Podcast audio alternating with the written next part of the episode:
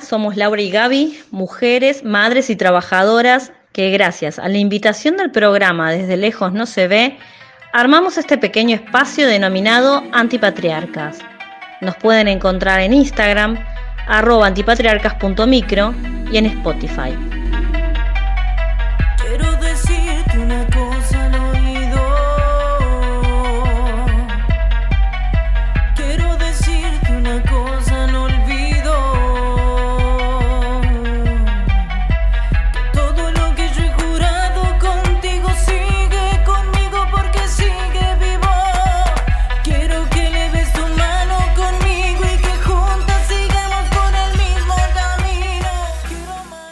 Ay, Gaby, venimos a full con esto del goce, las ganas, el elegir.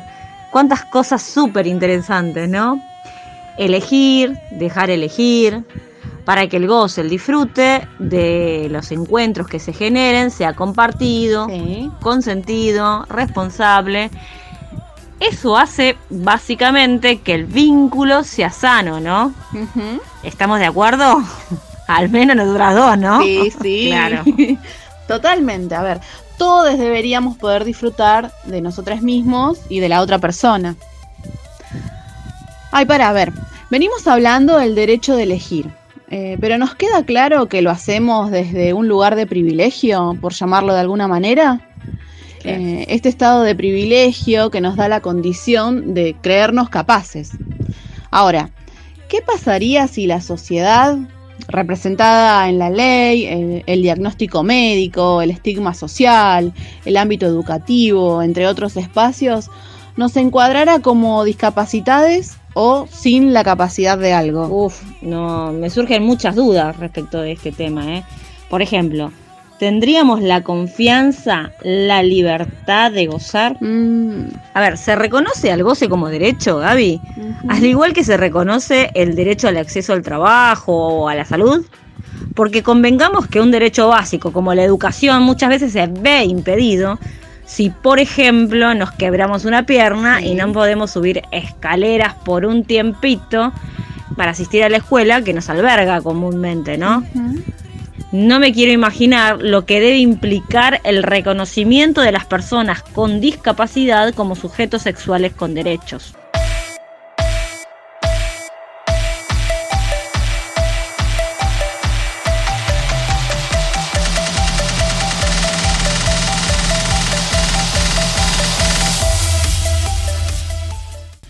En nuestra sociedad poco se habla de la discapacidad y las prácticas sexuales, el placer y el derecho al goce. Y esto seguramente tiene que ver con que abordar la sexualidad en la discapacidad nos pone en jaque.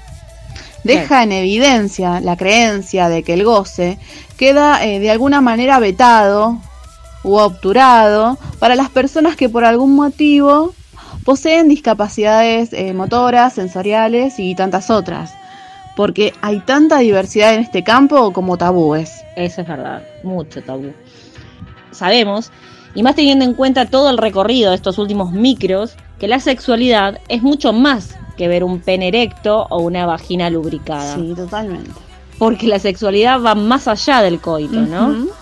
Es encontrarse, tomar contacto y conocimiento del propio cuerpo y el de la otra persona. Acariciarse, eh, sentir afecto, erotizar, empatizar. Entonces, a ver, podemos dar por hecho que muchas personas no ejercen su sexualidad a través o solo a través de sus genitales. Sí.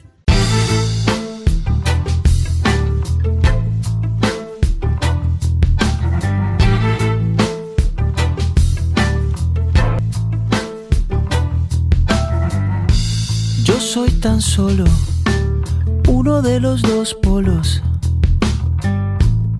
de esta historia la mitad. Bueno, a partir de leer, escuchar y reflexionar sobre el goce y la sexualidad en las personas que presentan alguna discapacidad, a nosotras nos surgieron dudas. por lo cual decidimos convocar a un par de personas para que desde sus experiencias nos ayuden a abordar este tema. Qué bueno. A ver, escuchemos.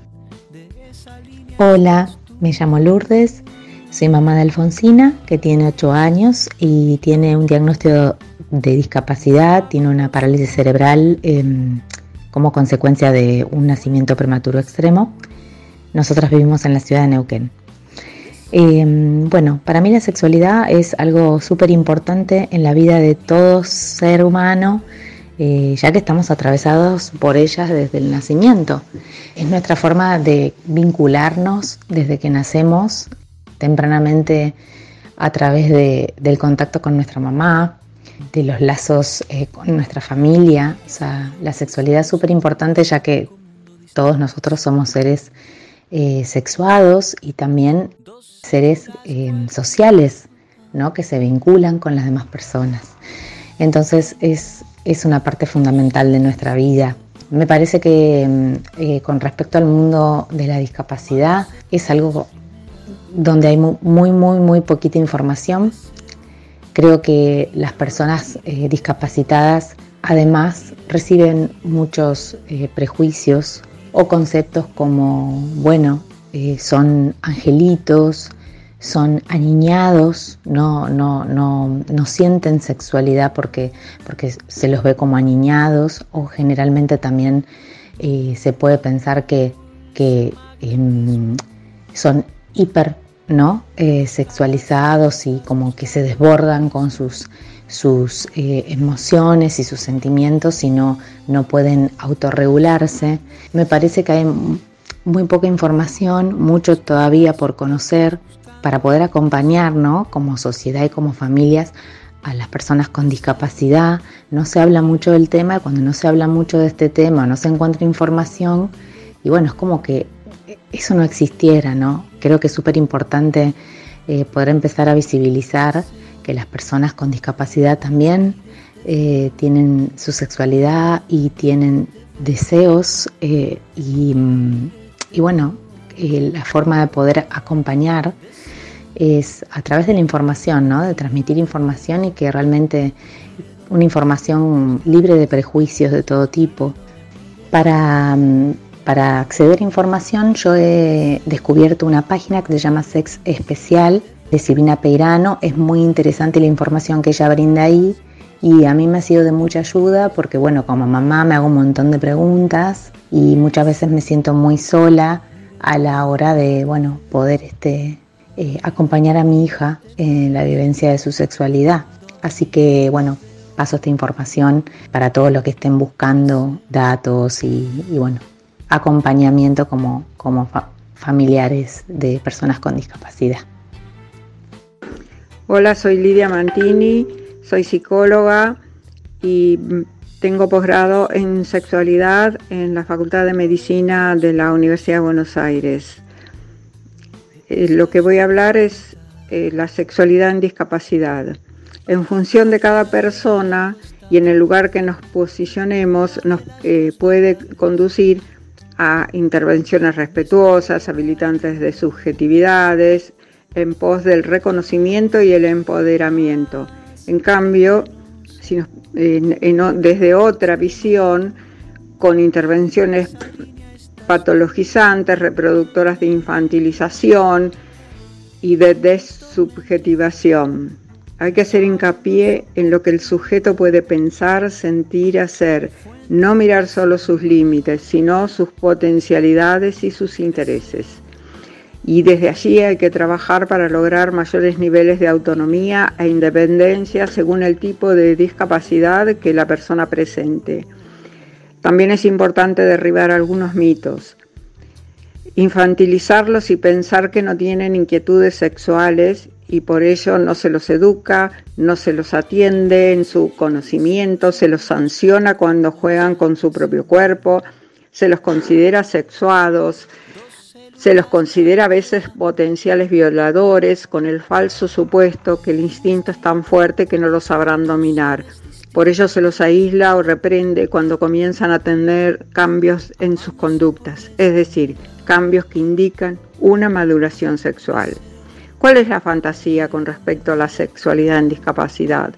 Que las personas con diversidad funcional deben tener una sexualidad diferente. La sexualidad humana es una sola, cimentada en el coito, se dice o se piensa.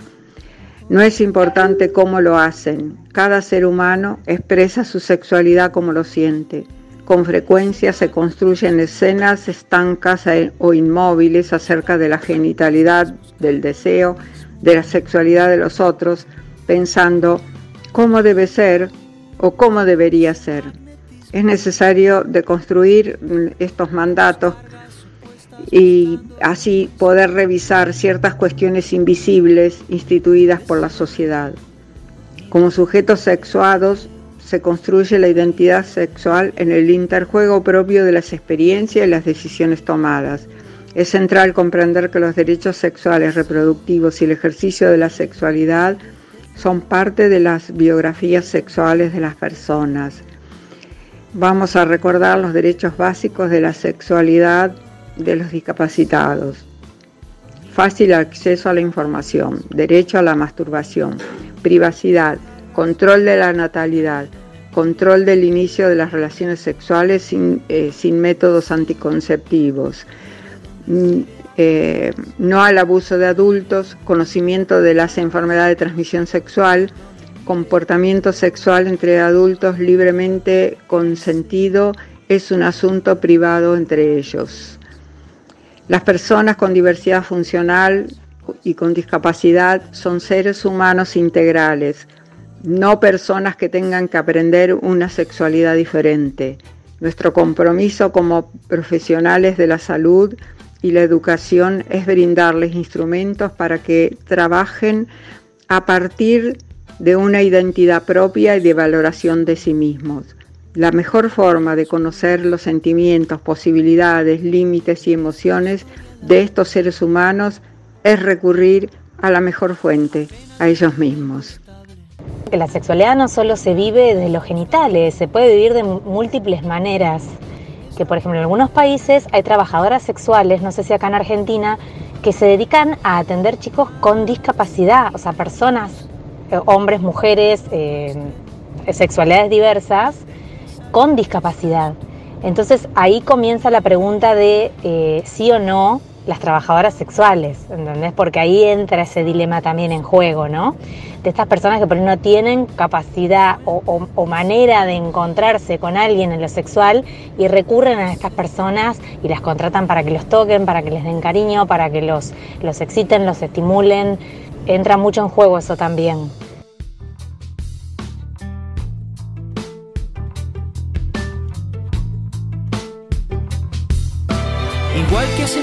De siglos en un microscópico mundo distante se unieron. Dos células cualquiera. Instinto, dos seres distintos. ¿Cuántas reflexiones que nos dejan nuestras invitadas, no, Gaby? Sí, la verdad que sí. A ver, son tantas las cosas que faltan para generar espacios inclusivos y hay tanto tabú que por falta de información sostenemos, ¿no? Y que sería tan necesaria la implementación real de la ESI, sí. el cumplimiento de la ley y que haya una reflexión colectiva y exista una convocatoria a personas para que puedan acompañar este proceso de aprendizaje. Porque sabemos, ¿no? Tomando el lema de la diversidad funcional, tal como lo nombra el medio Feminacía, ¿no? Que dice, así, tal cual, la discapacidad no se sufre. Lo que se padece es la discriminación de quienes generan la sensación de que no podemos hacer algo que sos dependiente o que no sos atractive. Sí, nosotros desde este micro eh, quedamos reflexionando, también cuestionándonos y recuestionando este tema eh, y esperamos al menos abrir el debate.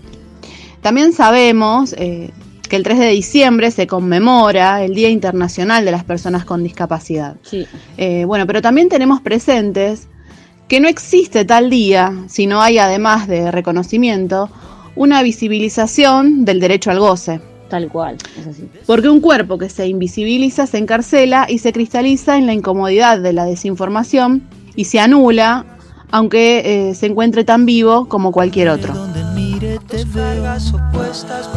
Donde mire te veo. Deseo. Y gracias a la recomendación de Lourdes, buscamos el Instagram Sex Especial y encontramos un texto muy bonito que queremos compartirles. Se llama De lo cotidiano a lo extraordinario. Y dice así. Toda mi vida tuve un complejo con mi cuerpo, con mis cicatrices, una incomodidad con ciertos aspectos casi como un enojo. Tengo cicatrices que denotan una vida transitada, marcas que no quería, que me incomodaban, pero que con el tiempo me fui amigando. Hasta hace no mucho tiempo viví en un cuerpo que no me gustaba, tratando de mostrar que no, pero internamente lidiaba con la incomodidad, pero como dije, hasta hace un tiempo. Una vez recuerdo que una persona me dijo que hasta que no acepte lo que tenía y que ese era mi punto de partida, no iba a poder estar pleno. Y pasaron muchos años hasta que comprendí que tenía razón. Mostrarme como tal me permitió comprender a aquella persona. Algo tan simple y complejo a la vez. De dejarse ver se trataba. Hoy estoy contento, completo en varios aspectos de mi vida, y me muestro como tal, entendiendo que mi cuerpo, como el de todos, es el canal para demostrar quiénes realmente somos. Hay que encontrar el tiempo, espacio y las personas con quienes hacerlo. Toda mi vida escuché hablar sobre accesibilidad académica, laboral, edilicia e inclusive social, pero jamás sobre cuerpos y sexualidad en personas con discapacidad. Yo comprendo que es un aspecto más propio y personal, pero si no hablamos, ¿cómo garantizamos y normalizamos que esto también es parte de una vida en una persona con discapacidad? También una vez me dijeron, hay que ir de lo cotidiano a lo extraordinario. Lo cotidiano es salir de la cama, mirarse al espejo y aceptar quiénes realmente somos. Lo extraordinario ya depende de nosotros. Hace falta hablar, naturalizar, generar espacios y referentes. Pero el cambio real empieza por UNE. El motor de cambio somos nosotros. El texto lo pueden encontrar en la página que mencionamos y es autoría de Jere Gamarra.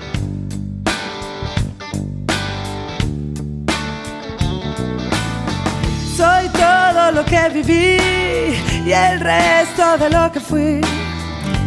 Lo aprendí con el tiempo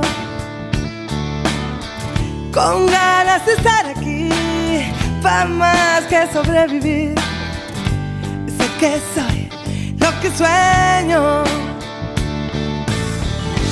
y todo lo que aprendí, lo aprendí de vivir, de borrar, de escribir, de tocar el cielo y de caer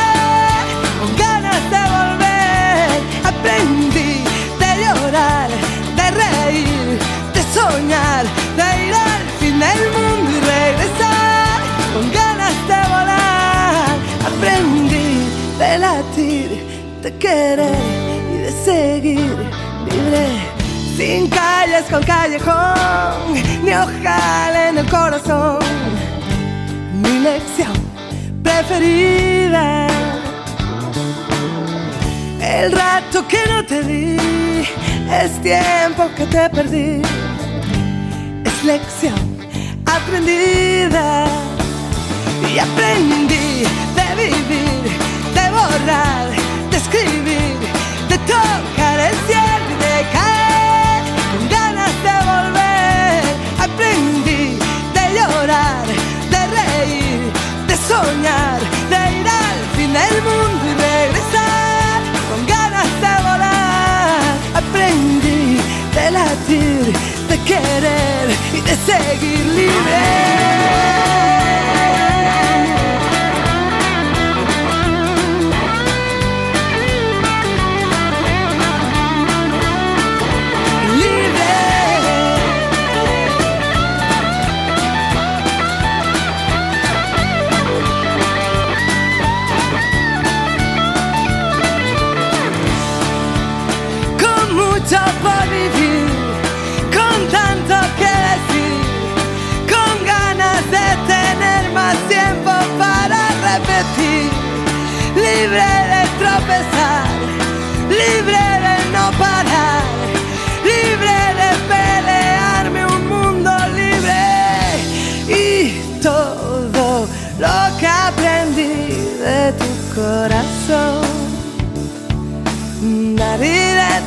Oh, oh.